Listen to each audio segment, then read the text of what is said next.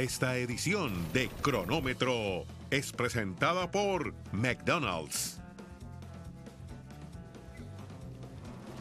Hola, ¿qué tal? Bienvenidos a Cronómetro como todos los días a través de ESPN Deportes, Star Plus y por supuesto a través del podcast que tenemos junto a David Faiteson, Lalo Varela y también Pietra. Pietra, bienvenido, ¿cómo estás? Hoy aquí estamos, mi querido José Ramón. Me da gusto Gracias. saludarte, Pietra. Un placer. Bueno. Igualmente. Empezamos con México que va a enfrentar a Costa Rica, ¿te parece?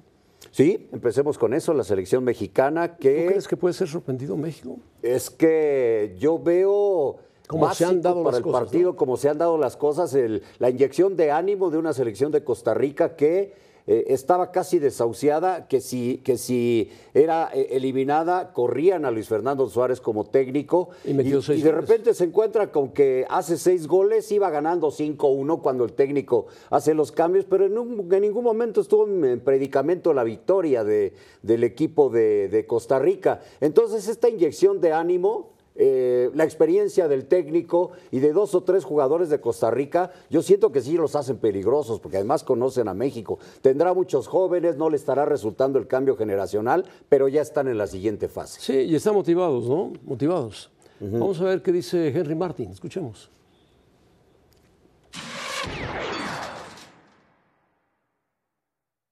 No sé si favorito, la verdad, pero creo que, digo, obviamente la selección, nosotros tenemos, o sea, el objetivo es quedar campeones, ¿sabes? Espero que salgan a jugar más, porque realmente Qatar no quiso jugar. Eh, pero esperamos que ellos sí. Eh, es una selección que propone, nos ha tocado enfrentarla en- anteriormente y, y sí te, te intenta jugar.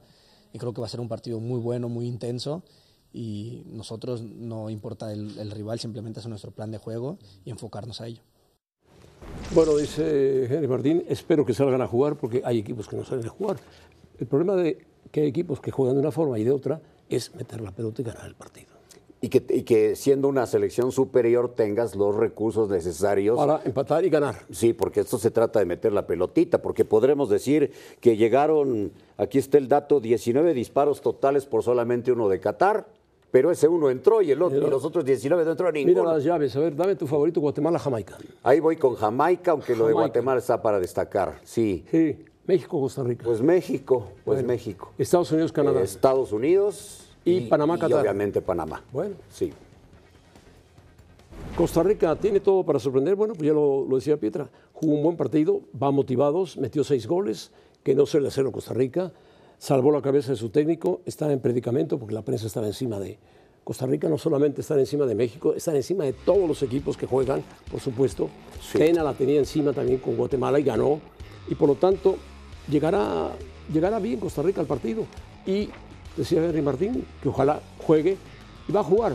Y va a ser un partido por lo menos agradable. Sí, por, por supuesto. O sea, eh, el Costa Rica no es un equipo que defienda a ultranza. No, no, no. no. no lo ha hecho nunca y no lo va a hacer. Y Luis Fernando Suárez no lo va a hacer. Por eso va a haber un bonito partido. Sí, la última vez que se enfrentaron estos dos equipos acá fue un empate y se tuvo que ir eh, el tema hasta sí. la- sí, A penales. los penales, exactamente.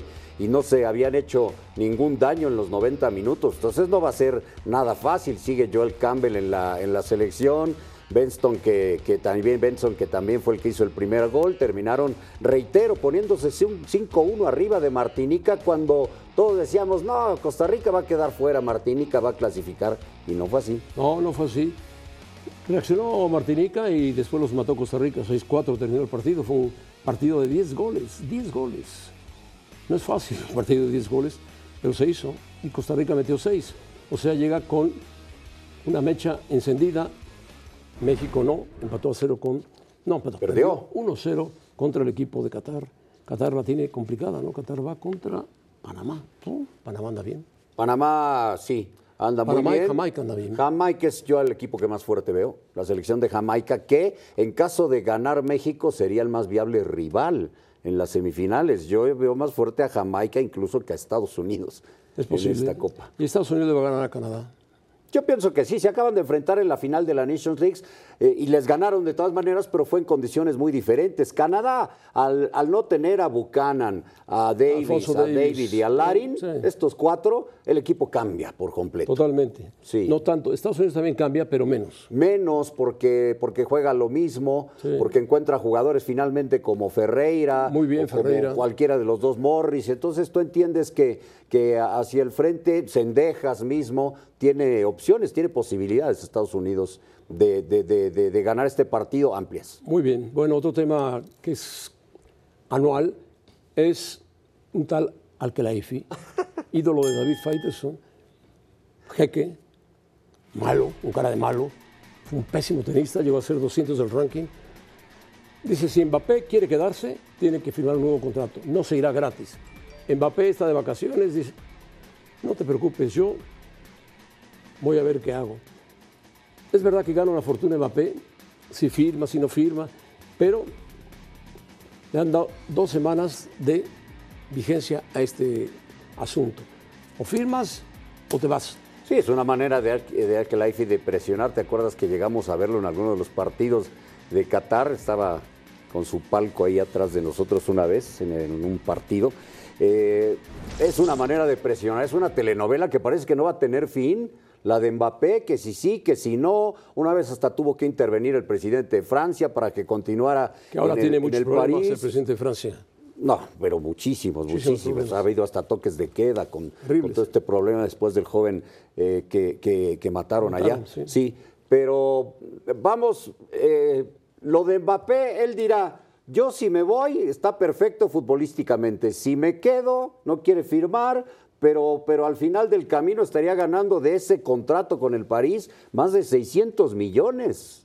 Más de 600 Mismos, millones. mismos que si Real Madrid lo quiere, tendrá que poner, no es 600, tiene que poner 200 para el París y arreglarse con Mbappé Sí. a un contrato largo plazo de seis años, cinco años e ir pagándole. ¿Y tú para dónde le ves después de la presión de Alkelaifi? Porque no había hablado del tema. No sé, yo creo que Mbappé se quiere ir.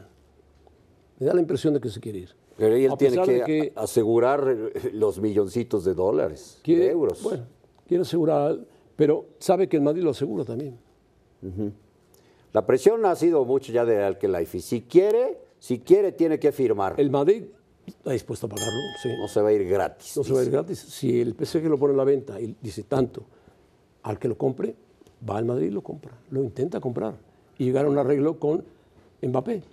Y hablando de, de París, bueno, llega Luis Enrique. Luis Enrique, buen técnico. Sí, yo estaba viendo los números de Luis Enrique con la selección de España. Lástima que se haya ido tan pronto en el Mundial, pero la realidad es que son muy buenos y lo que hizo, sobre todo en el Barcelona, ¿no? Es un ganó un gran triplete, técnico. Ya si con Luis Enrique no pueden, sabes que el París ya que se vaya olvidando de cualquier opción de Champions, ¿eh? Sí, sí, sí. con- Sí.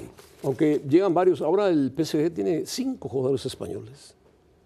¿Y técnico español? Entre ellos llegó Asensio, gratis. Buena negociación al Hay final. varios jugadores españoles. Luis Enrique es un técnico muy capaz, gente del grupo de Guardiola, muy parecido a Guardiola, sin ser Guardiola, por supuesto, pero sus equipos son alegres, juegan bien, es muy simpático ante la opinión pública, tiene, tiene personalidad, tiene una personalidad muy marcada. Sí. Eh, el, el que se fue, que duró muy poco, Galtier, es un técnico muy reconocido en Francia. Yo creo que después de Didier Champs está él como reconocido en Francia, Le lo tienen mal, catalogado ¿no? como un gran técnico y le fue muy mal. Le fue muy mal, Le fue muy mal. Por eso yo ya digo, Ganó la liga, Pochettino le fue mal, sí, que es algo normal. O sea, eso, eso debe ir en automático para cualquier sí, técnico sí, que llegue ahí. Eh, por eso yo digo, si ya no es Luis Enrique, ¿quién? ¿Quién podría ser al Paris Saint Germain campeón de la Dice Champions? Luis es Enrique, cuento con todos los jugadores con contrato, depende del día a día y eso en el fútbol va cambiando. O sea, la deja ahí- abierta Y, por y aún con Luis Enrique, sin Mbappé pierde mucha oportunidad de eso. Sí, seguirá siendo un buen equipo. Pero Mbappé es diferente, es uno de los mejores jugadores del mundo. Sí, pues yo pienso que entre él y Haaland están llamados a ser los próximos balones de oro, ¿no? Seguramente, Se los estarán seguramente. disputando. Por ahí algún otro, pero es que ahora ya, como sucede que grandes jugadores están yendo a jugar a Arabia, pues esa opción se diluye, ¿no? Para algunos Se de ellos. diluye, sobre todo para los que se han ido a Arabia. Se han ido bastantes, va- varios muy buenos. ¿eh? Y, y muchos no grandes todavía. Bueno, el último Bernardo, Bernardo Silva, Bernardo Silva, que es un jugador, es un 28 crack, años. es un- es un Bueno. Ancelotti, otro. Termina en 2024 su contrato y Brasil lo trae frito. Yo no creo que Brasil, pero sí Vinicius, Litao, Rodrigo, más Casemiro que está en Manchester, todos ellos han presionado a Ancelotti para que se vaya a dirigir a Brasil. Y bueno, le han abierto las puertas en Brasil con Ancelotti. Brasil tendría opción de ser repetir alguna vez más como campeón del mundo desde 2002 que no gana. Pues mira, yo creo que Brasil tiene grandes eh, opciones de ser campeón con la llegada de Ancelotti Muy y ser jugadores. con grandes jugadores que a varios de ellos lo acabas de decir los conoce y que pues sería una selección acostumbrada a ser campeona del mundo obviamente con técnicos brasileños por primera ocasión de un técnico que no fuera nacido en ese país. Sea, es, es, eh, Ancelotti de los mejores técnicos del planeta. Hay quien dice que es el mejor y el mejor de la historia. Yo pienso distinto, pero hay que reconocer que es un formidable entrenador que ha ganado por todos lados en donde se ha parado. Bueno, pues si Marcelo Bielsa es argentino y va a dirigir Uruguay, Sí, aunque ha sido más eh, común en otras elecciones que, que suceda, es que lo menos probable de pensar es que Brasil se hubiera inclinado en tener un entrenador que no fuera bueno, brasileño. tiene muy buenos jugadores, pero Tite demostró que no estaba capacitado. No. Y sería entonces para el próximo año, ¿verdad? La Copa América ya le estaría. la Copa América la podría dirigir ya Ancelotti. ¿Y quién llegaría al Madrid? Pues hay varios. Puede ser Raúl, podría ser Zinedine Zidane, Sí. en fin. Raúl dirige al Real Madrid Castilla. Sí, este señor. momento. Y Zidane está a la espera de que le den Francia, pero Deschamps no lo quiere. No lo quiere soltar. No lo quiere soltar. No lo quieres, no, no, no lo va a soltar. Entonces Zidane pues, se va a oxidar ahí, tiene que darle juego a Zidane. Gran técnico también. Muy ganador, muy ganador. Y como jugador, ambos, Ancelotti y Zidane, eran genios. Bueno, volvemos.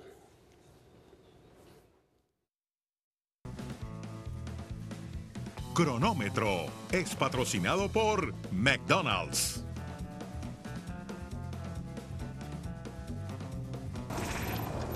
La hora cero es presentada por McDonald's. Bueno, los seleccionados mexicanos deben entender que las oportunidades llegan y se van. Una vez, si no la tomas, se van.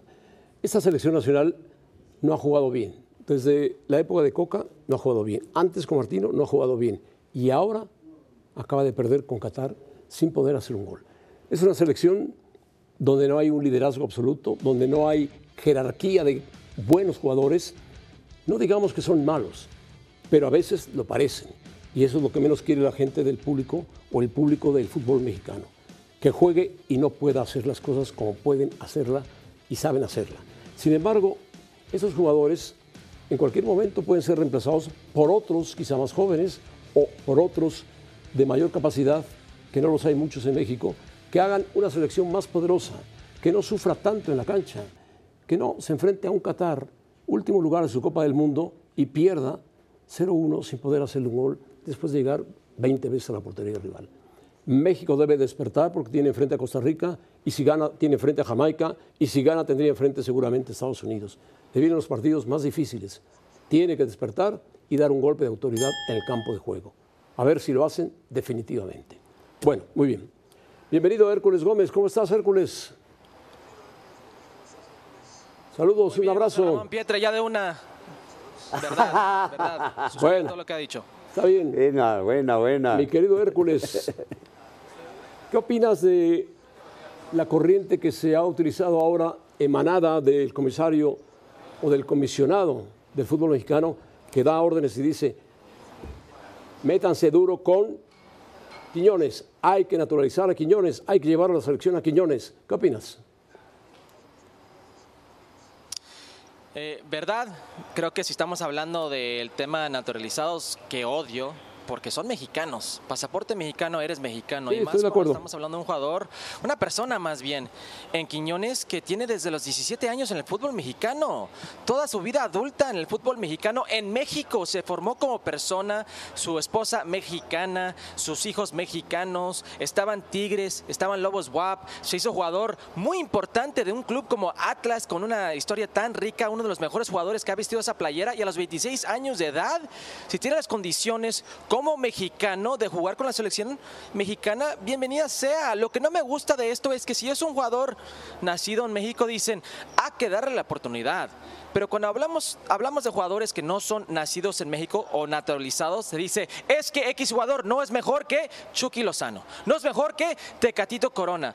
Déjense de cosas, jugadores con esas habilidades como Julián Cuñones no hay en el pool de futbolistas mexicanos. Y si puede aportar algo, denle la oportunidad de aportar. Pero, pero Hércules, eh, estoy de acuerdo en eso, pero hasta ahora cualquier naturalizado que ha utilizado la selección mexicana no ha cambiado nada, tampoco, ¿eh? Ah, tampoco los mexicanos, Pietra, ¿qué hacemos? Pero los naturalizados buena, no lo han hecho tampoco. Entonces, ¿cómo le vamos a hacer? Tú dime. Bien bajada esa pelota, Hércules. Pues es que. eh, Gracias, José Ramón.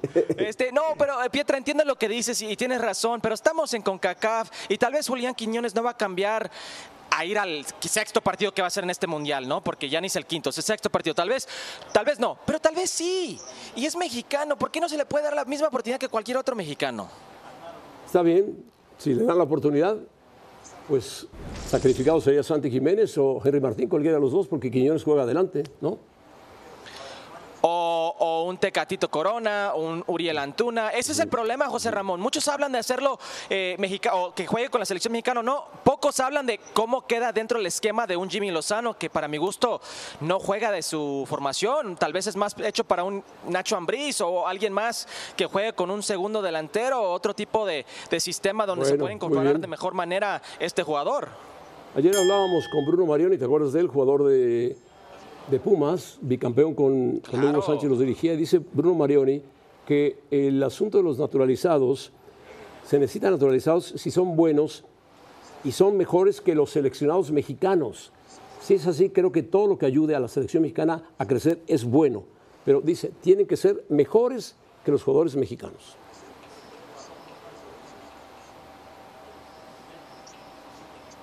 Déjame decirles por qué es mentira. Tiene que ser mexicano y tiene que ser la oportunidad. Y les, les doy un ejemplo. Matías Bozo no fue el mejor ejemplo de un naturalizado para la selección mexicana, pero sin él, o sea, no llega al hexagonal. Bueno, metió un gol muy- co- o muy sea, México no, no avanza a la siguiente ronda.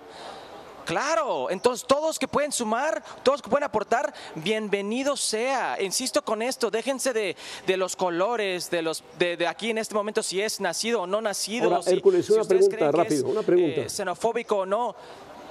Una Sí, pregunta. Adelante. ¿Cuál sería el límite de naturalizados? ¿Uno, dos, tres, cuatro? ¿Cuántos?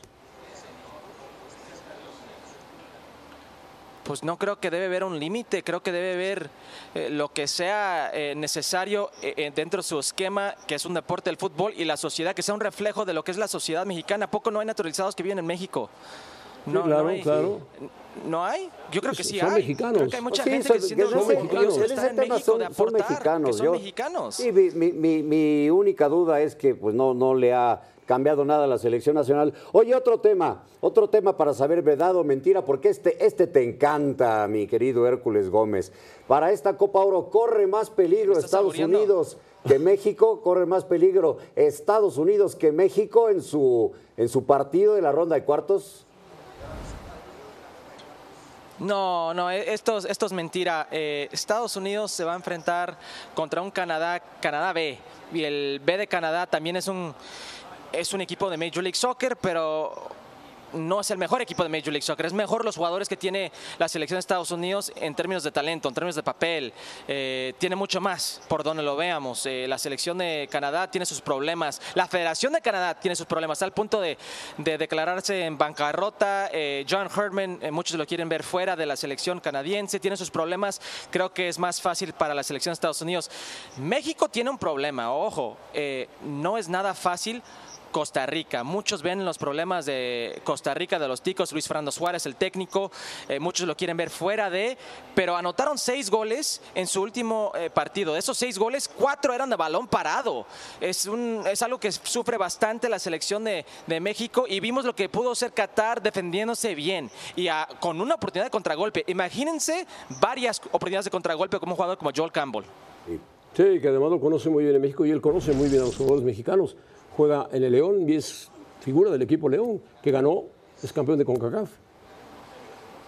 Era, era, sí, sí, ya regresó al fútbol tico, pero conoce bastante sí. bien al jugador mexicano y creo que es un jugador bastante talentoso. Bueno, muy bien.